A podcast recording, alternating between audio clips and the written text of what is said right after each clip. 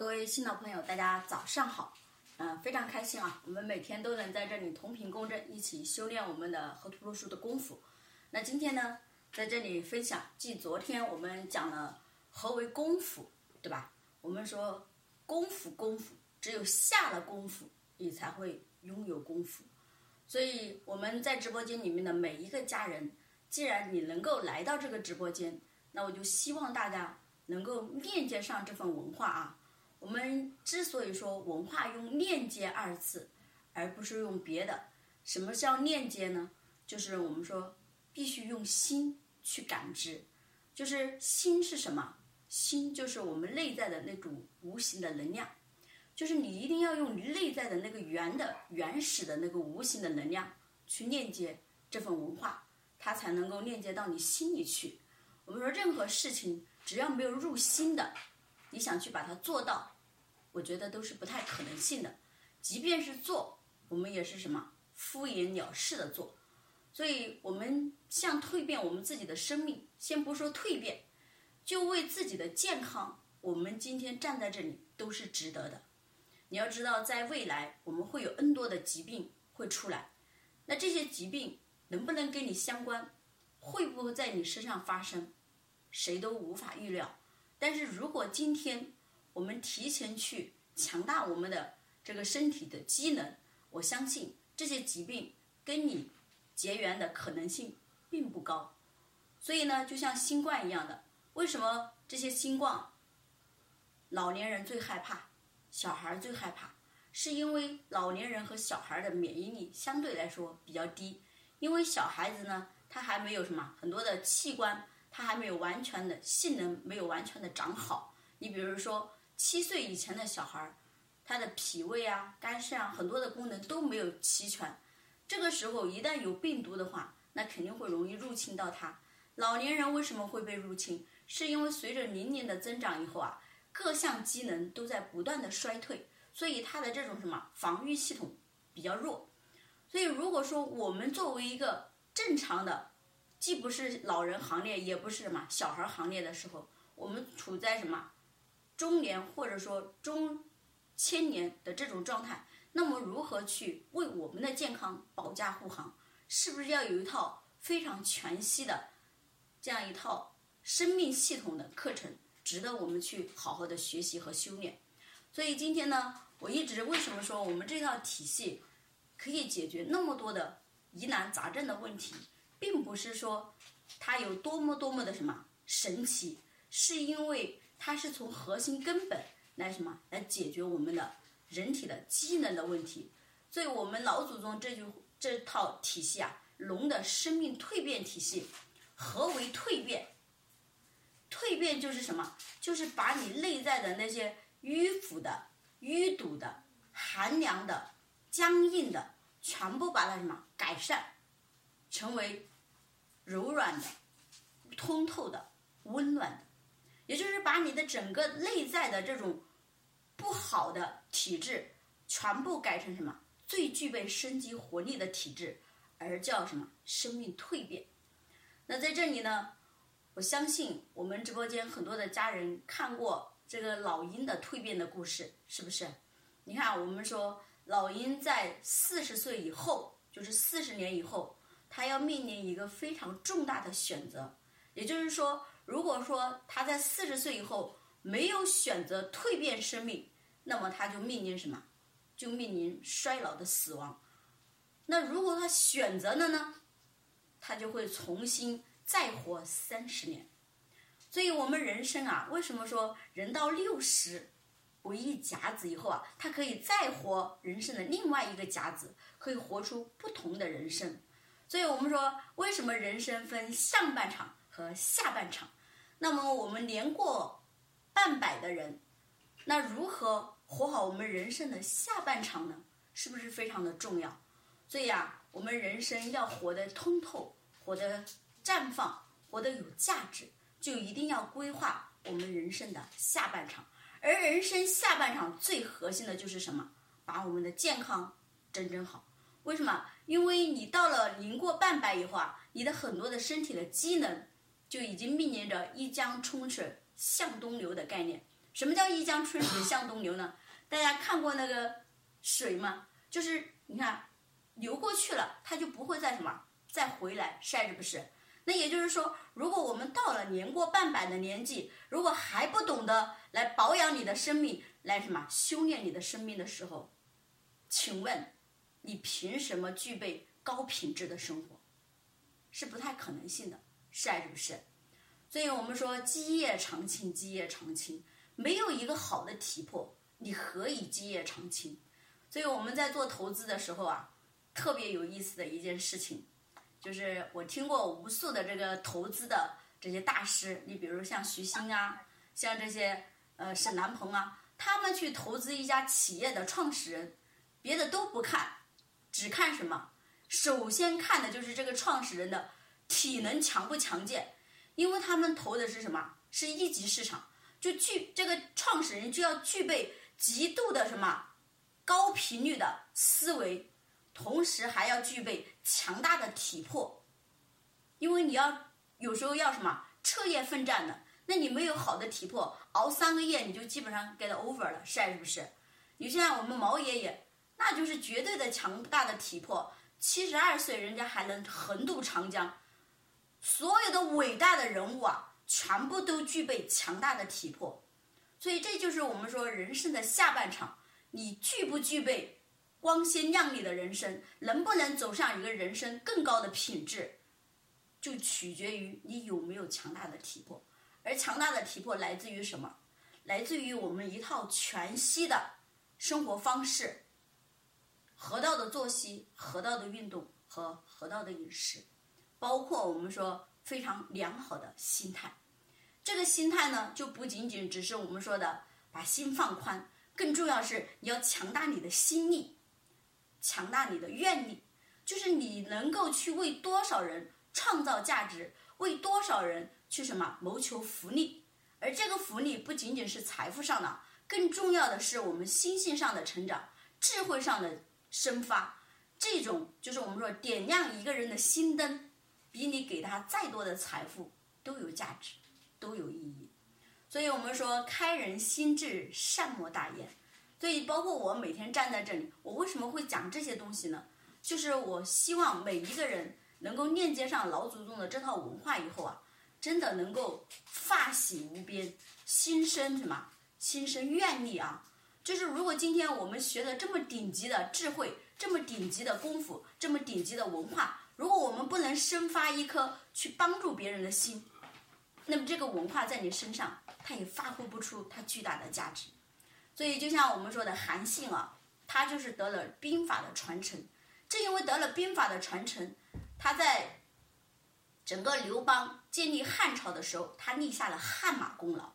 为什么？是因为他把兵法发挥到了极致。三军总司令，当时萧何是拿着上项上人头担保，他就是什么兵法的传承者，他就可以把他到，就是可以把这些。战士啊，就是我们说的兵，就是布局啊，全部可以做得很好。你看当时刘邦问萧问这个韩信，他说：“这个韩信啊，你看我能带多少兵？”然后韩信看了看，他说：“主公可带十万精兵。”他说：“那你可带多少兵？我呢，多多益善。”当时刘邦非常的恼火啊，内心其实是很郁闷。什么？我只能带十万，你能带什么？多多益善，什么意思？但是后来韩信又说了一句话，他说：“可是我能为主公所用。”就这一句话，就说嘛，说明了我们真正得传承的东西，真的是非常的厉害。所以关键是我们要用在哪里？如果是只用在我们个人的身上。它可能发挥的威力很小，所以你无法感知到它的魅力。如果你把它布局到什么更广的视野、更广的什么人群中，那么它发挥的作用就完全不一样。啊，玉英老师看一下那个共享屏幕。所以说，真正顶级的文化呀，我们一定要拿出我们那颗心，真正要去什么度化众生的时候，你才有机会把这么顶级的文化发扬光大。就像我们说的释迦牟尼，他悟到了什么世间真法，如果他不去什么去去传道布道的情况下，今天会有佛法这一说法吗？没有。为什么今天两千五百年过去了，我们的释迦牟尼活在每一个人的心中，就是因为什么？就是因为他发愿的一个普度众生。所以我现在我不要求大家普度众生，最起码你先度你体内的众生，是还是不是？你看我们身体有六十万亿个细胞，是不是？我们作为这个六十万亿的国王君主，需不需要去度化他们？真的需要。所以我们说。你先不谈别人，先谈好我们自己，谈好我们六十万一个细胞，在你的身体内的这些臣民，需不需要去度化他们？所以，我们今天一定要先扎根修炼我们身体本身这个什么，跟我们每天在一起的这样的一个身体啊。你看，我们说人能伴随你一生的是谁？唯独你的身体啊，是不是？当你躺在病床上的时候，最痛苦的时候，你能谁能解决你的问题？是不是没有人？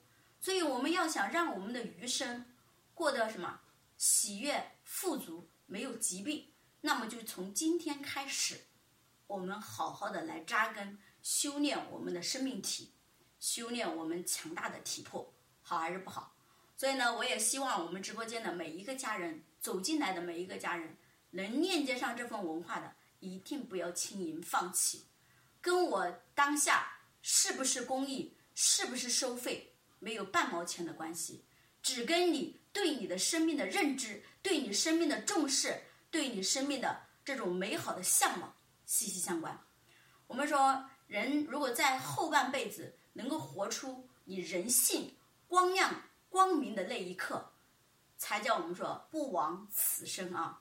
好，那接下来呢，我们再继续把这个功夫啊给大家讲一下，因为我们这套功夫呢是来自于上古连山易三易啊，其中的连山易哪三易呢？周易、归藏易和连山易。那么归易、归藏易在我们体系呢被称为什么？内修体系。周易呢被誉为国家就是帝王管理国家的什么制衡之术啊，所以。我们把这些厉害的这些经典，包括我们说的这些文化传承以后啊，你会发现，我们很多的人当下都可以用。很多人说，之前是用在什么治理国家什么战乱的情况下才叫什么，才叫这些很厉害的兵法才能用得上。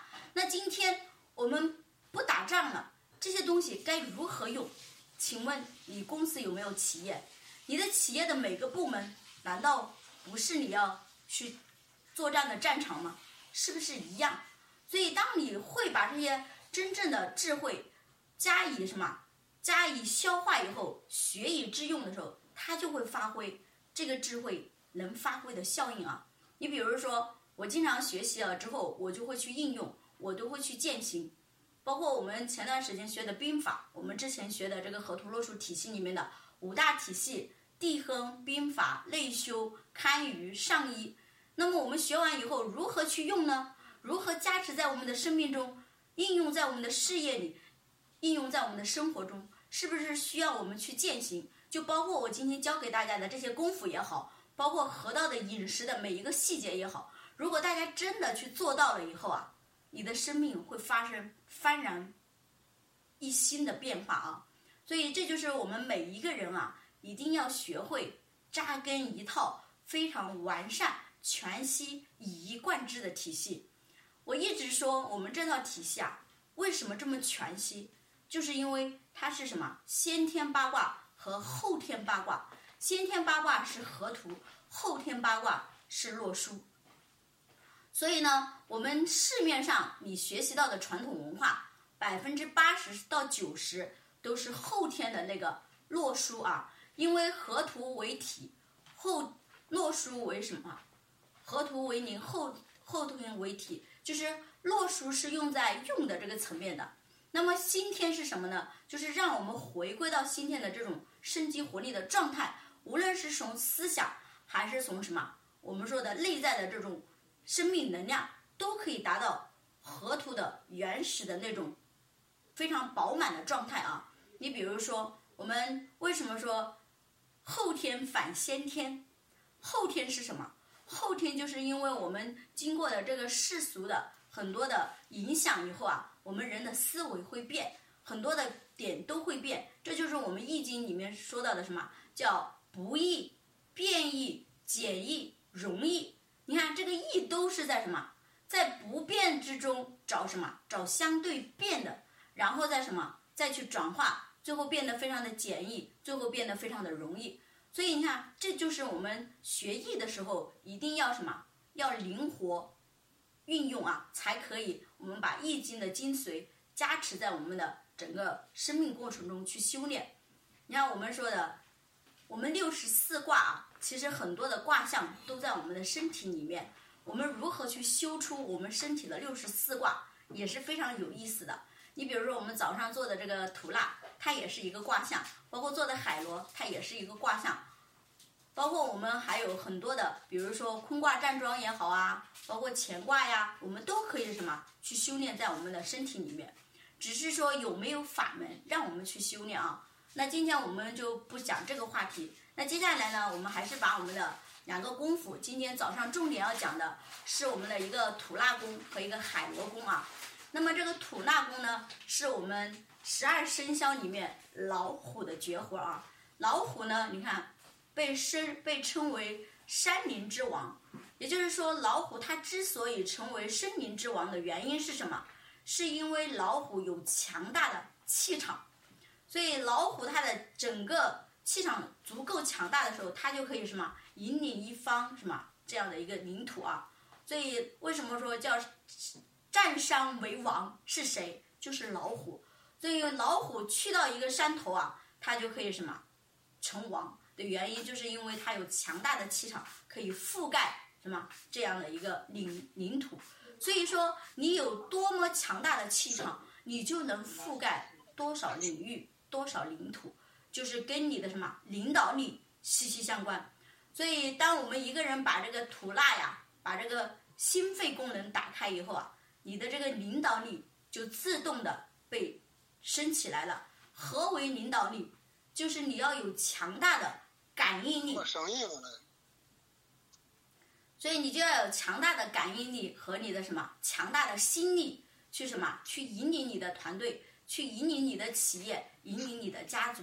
同时，最核心，你还要感应到每一个人的心声，你能够去为他们什么？持续的创造价值，让他们持续的成长精进，然后什么回馈，所以能量的回流就是这么来的啊！所以我们每一个人都要修出我们强大的心理和什么和我们强大的气场。所以所谓的运气是什么？你首先得体内要学会运气，你才会有外在的运气。你想有外在的事业，你必须强大你的心理。就是一个人呐，力不从心，就是跟你的什么心力息息相关。就是你有很多的想法，可是你无法施展的时候，跟你的什么有关系？就是跟你的心力息息相关。所以第二个呢，心力是什么？在我们内修里面，心力就是有层级的啊，就是筋骨气磁神光灵，它有六个维度。那么你来到哪个层级，那么你的心力就达到哪个层级，它就会覆盖。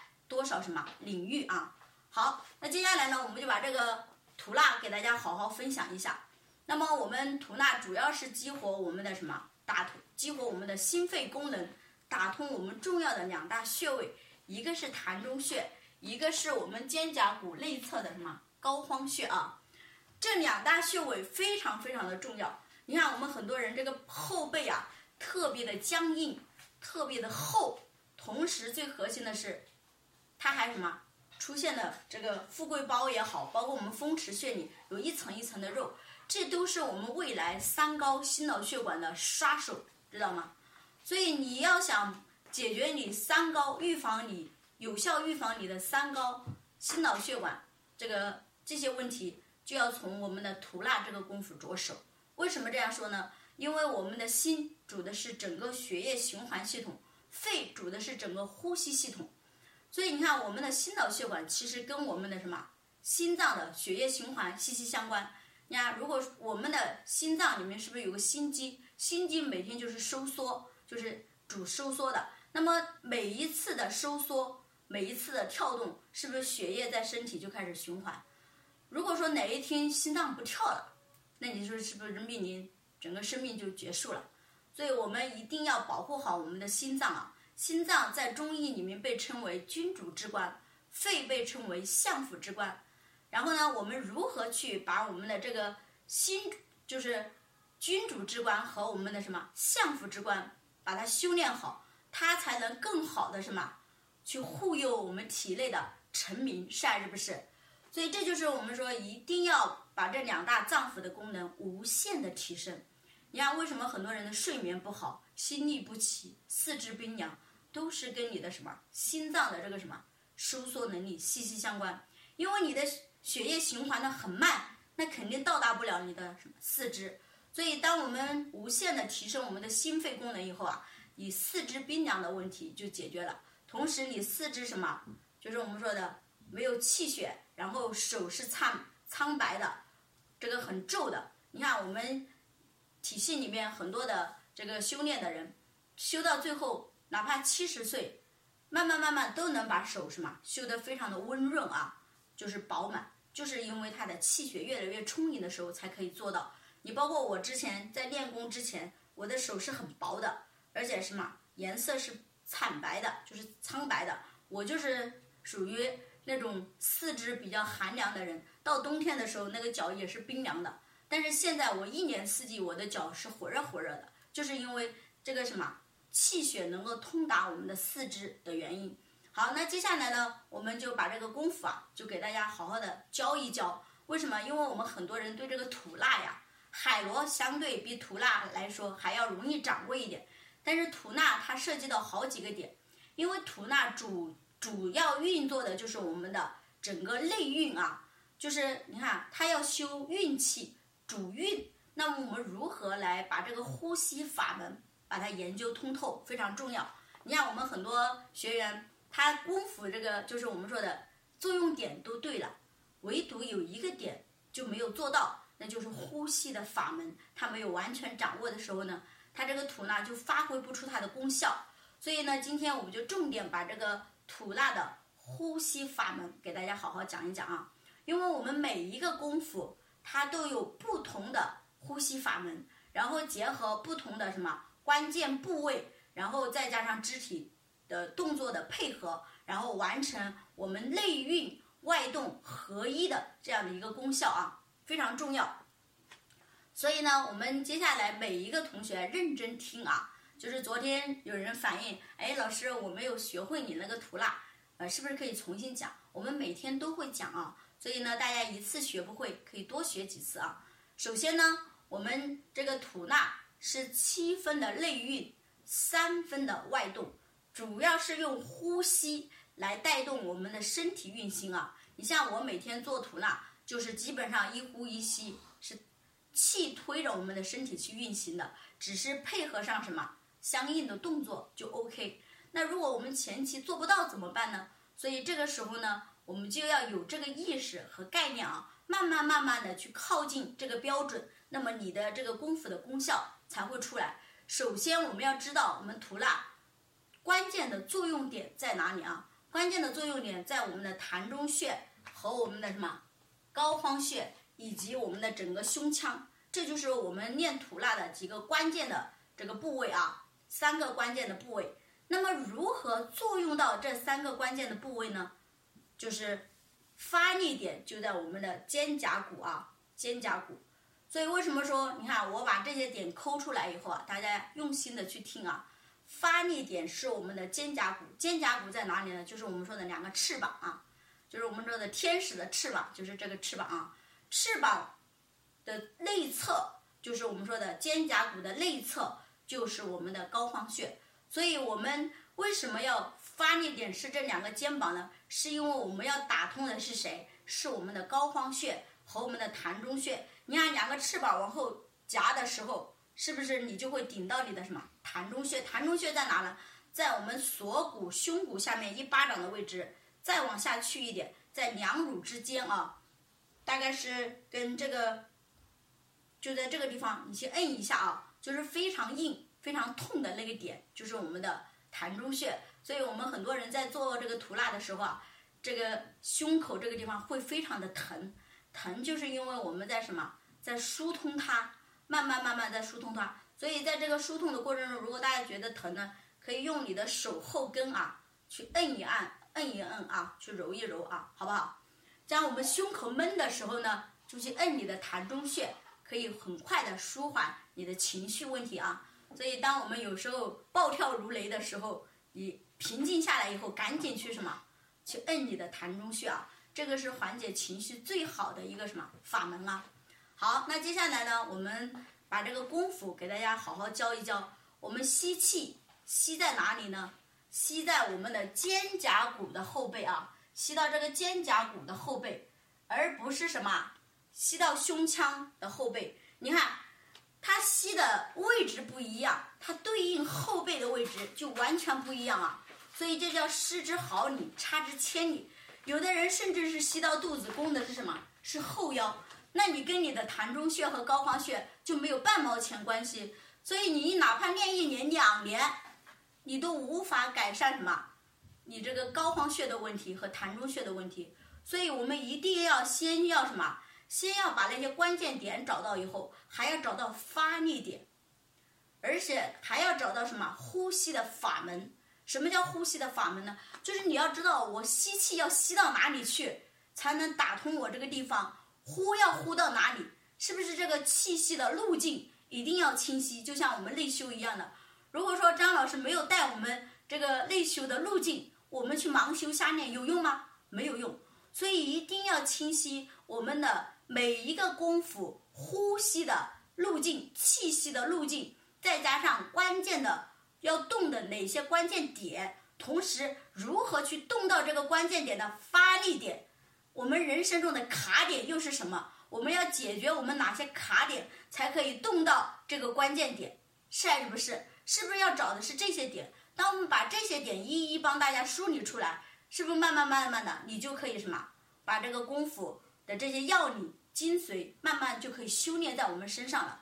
这个点呢，大家一定要清晰啊。好，那接下来呢，我就教大家如何来做这个功夫啊。这个功夫非常关键啊。也是相对来说比较复杂，是因为它要挑战我们人体的非常大的一个惯性，就是我们通常吸气，就是吸到哪里？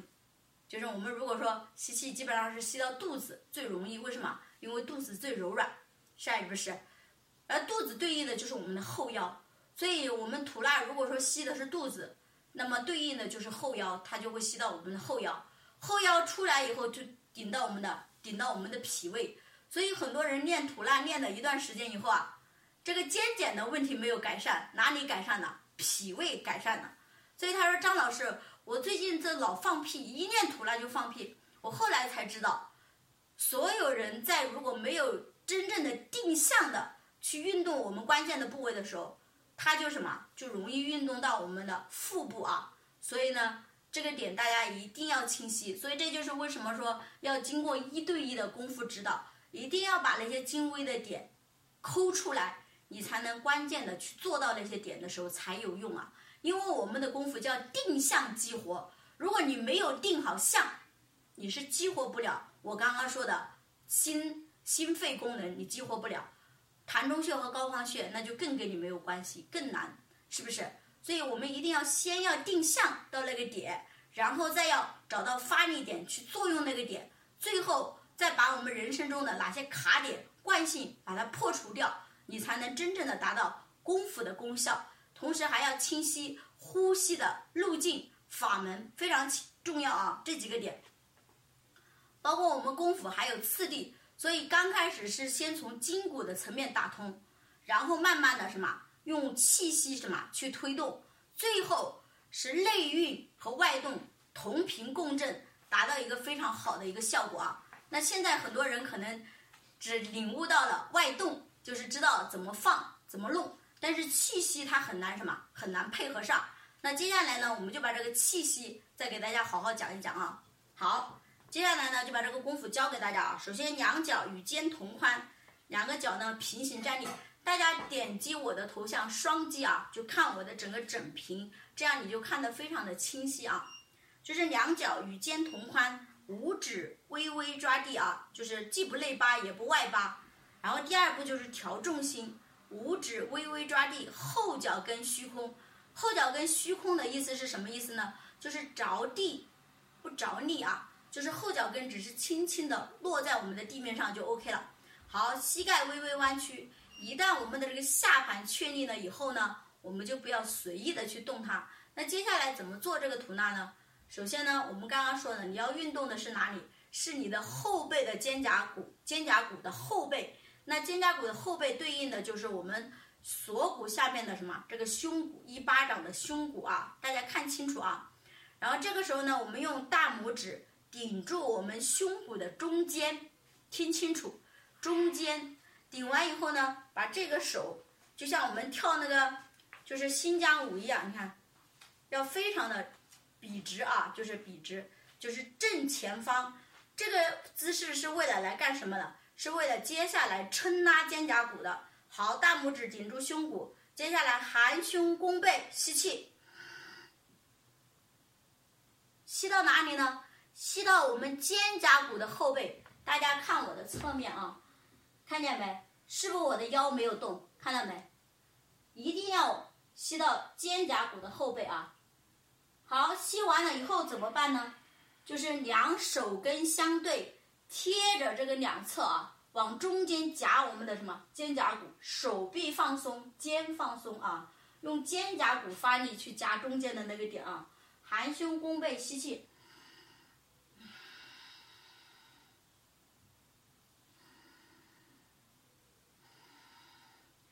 呼的时候一定要慢，下巴贴着锁骨，把这个气呼到哪里？呼到我们的胸腔啊，鼻吸鼻呼。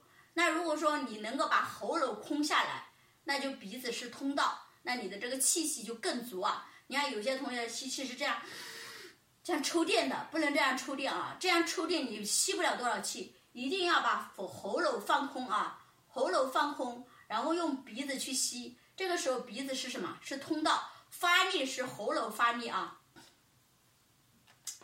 所以这个呼吸啊非常关键。你如果吐纳没有把呼吸这个法门搞搞明白，那么你的吐纳的功效非常的浅。你看。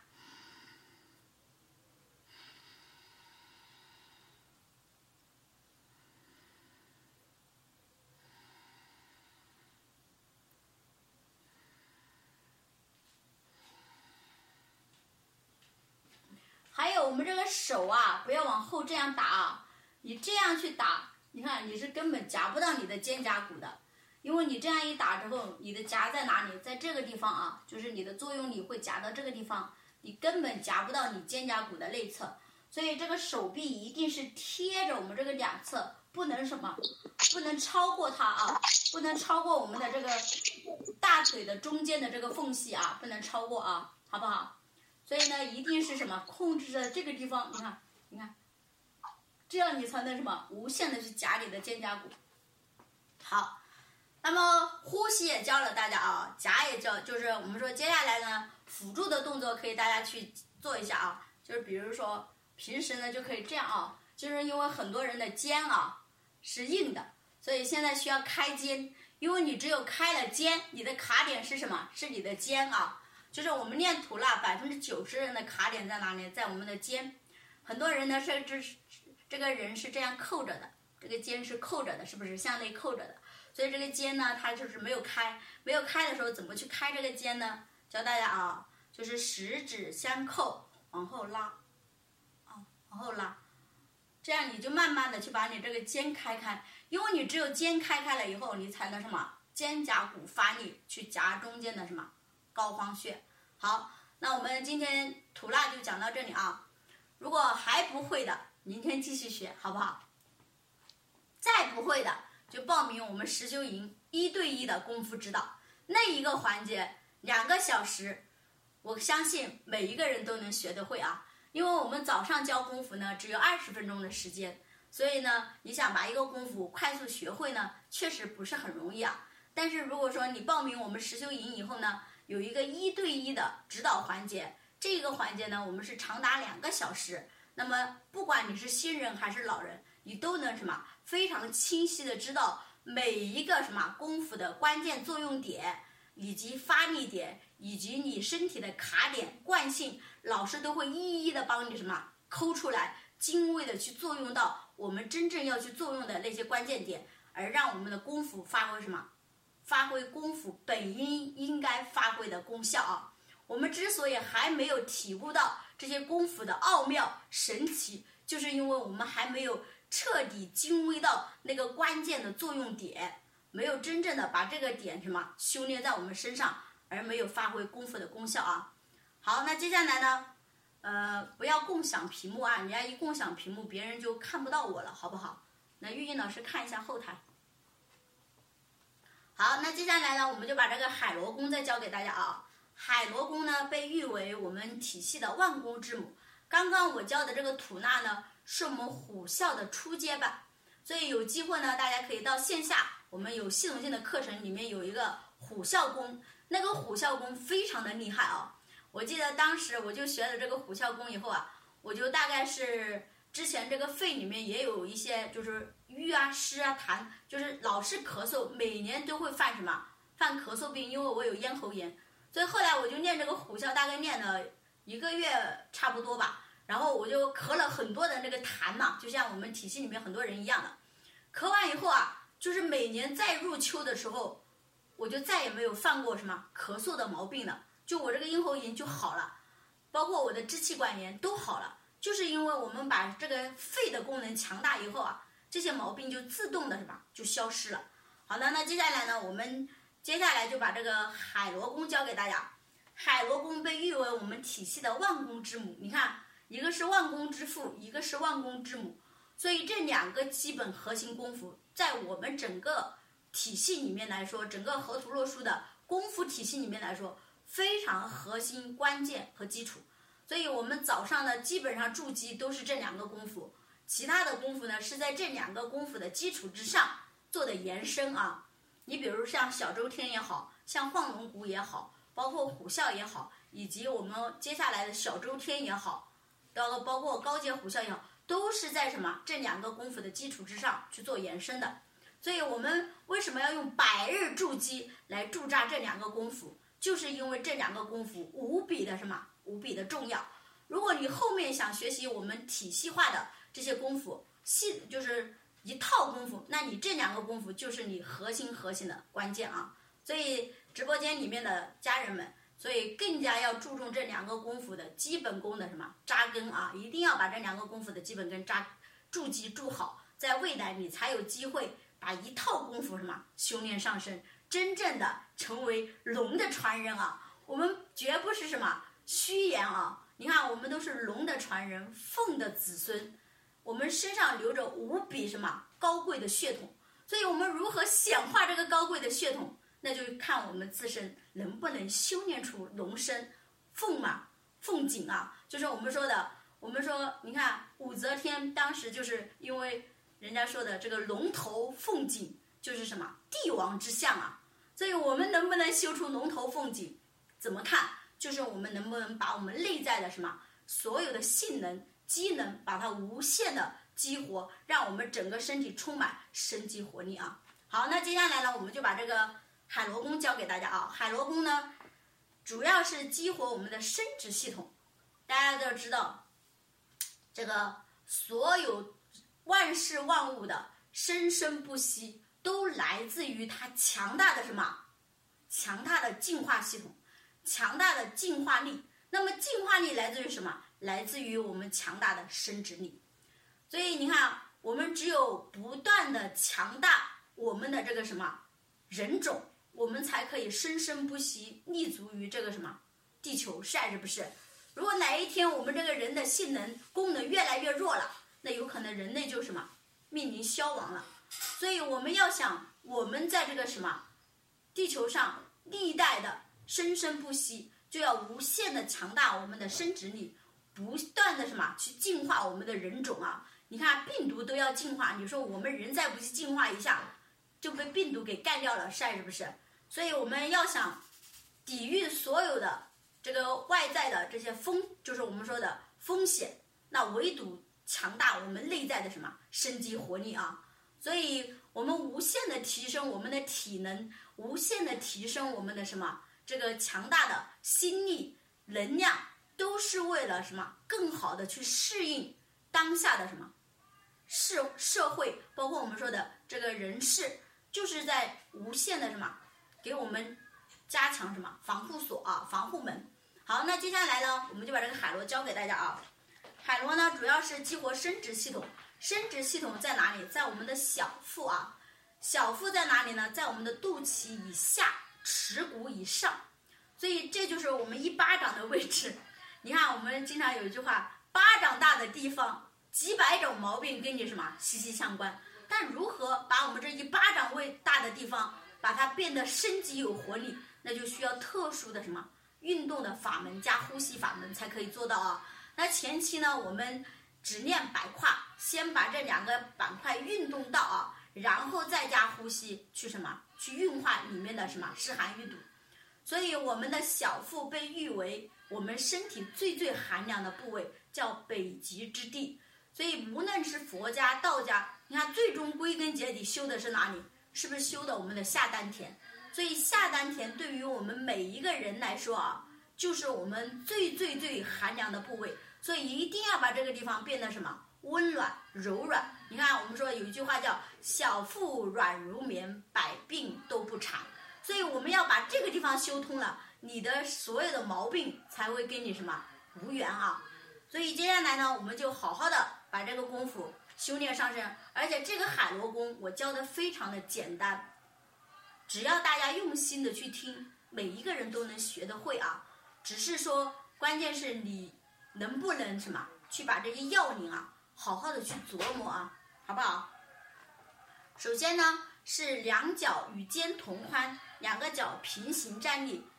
我们的接下来第二步就是调重心啊，五指微微抓地啊，我们的脚的五指微微抓地，后脚跟虚空，然后呢，重心调到我们的前脚掌的涌泉穴啊，涌泉穴长在哪里呢？长在我们的前脚掌。就是有一个人的那个，就是我们的脚脚板下面不是有一个人字形吗？中间的那个点，人字形中间的那个点就是我们的什么涌泉穴啊。一旦找到我们这个涌泉穴之后呢，就把重心调到这个地方，所以这样就保证我们的什么整个人站着的时候不容易摇晃啊。你看我们很多人做海螺，这个下盘不稳，就是跟我们的什么这个重心不稳息息相关。所以接下来呢，一定要好好的关注你的这个涌泉穴啊。练海螺功的时候，不要动不动就什么重心就挪到后脚跟了，因为你一挪到后脚跟，你整个人就什么容易往后躺，或者说什么就是它这个作用力就不均衡啊。好，那接下来呢，膝盖微微弯曲，一旦我们这个下盘确立以后啊，我们的腿一定不要动，脚也不要动，脚一旦扎根了以后啊，它就像定桩一样啊。就不要随意动，因为你脚一动，气就散了，气散了，你就要要重新什么，又要重新整了，好不好？好，接下来呢，就是凹腰鼓腹翘八髎，所以我们的核心是什么？小腹对应的是我们的八髎啊，所以要把这个八髎这个位置把它什么，把它整活啊。你看，凹腰鼓腹翘八髎，用腰发力啊，来翘我们的这个八髎。把这个八髎凸凸显出来，凸显出来呢，肚子不是鼓啊，就放松就可以啊，不一定要鼓，鼓呢有时候会很累啊。那么就放松，肚子放松，凹腰啊，主要是用腰发力，把这个八髎翘出来。好，那么这个时候腰作用力在腰上，那如何？因为我们要作用的，最终要作用的是哪里？是不是我们的这个八髎？所以这个时候呢，我们就要加上什么？就要把这个作用力调到我们的八髎上面。谢谢小鼓上去。所以呢，就是什么？就是我们要往下啊，就是这个作用力调到八髎，怎么调呢？手啊，我们的手臂放松啊，手成虎爪状啊，手成虎爪状，开始往下呼啊，一口气呼到我们的八髎啊，就是像我们上大号的那种感觉啊。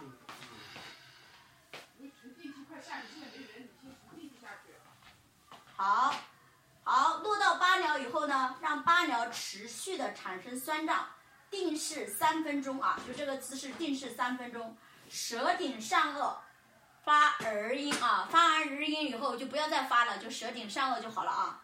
然后眼睛平视前方。好，接下来就是什么？夹臀，臀部发力啊，我们的臀部发力，夹臀提胯收腹收会阴，一定要慢，因为你快了以后，瞬间就收到哪里了？收到你的肚脐了，所以呢，你就收不到你的小腹，所以这个提胯一定要慢啊，再往后。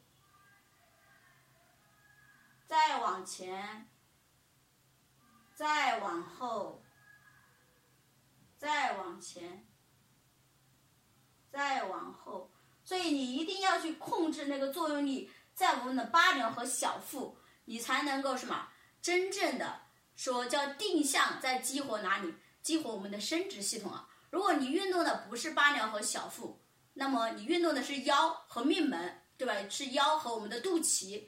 那就是腹部，那你跟你的下面是没有半毛钱关系的，所以这个海螺呢，一定要精微到我说的那些关键的位置，然后呢，如何去作用到那个点，非常的关键啊。所以这个一对一的辅导环节呢，我想着希望每一个人都能够去参与啊，因为只有在那个环节，你才能真正的把这些功夫精微的点去把它把握到真正的修炼上升，而且老师还会帮你看你有没有做到。对吧？这个点才是最关键的，因为你自己你肯定是什么看不清、看不明的。因为第一，你的身体的觉知力还没有这么强大；第二，你自己看自己怎么会看得出问题呢？你是看不出问题的。所以呢，我们一定要通过老师来帮你精微的指导，你才能把这些功夫真正的修炼上身。既然我站在这里教的这么细，就是希望我们结缘这套体系的朋友，每一个人都能把这个功夫修炼上身。真的，我说一句话叫一个功夫上身都价值百万。真的不在乎我们说的花了个几百块钱请别人吃一顿饭的钱。说句心里话，你今天说张老师，我请你吃顿饭，我还不一定有时间，明白吗？因为我现在特别的忙的原因是什么？第一个，我整个线上系统要打造，我还有整个线下的系统还要打造。所以你说给我多少钱，我真的还没有时间去吃你那个饭。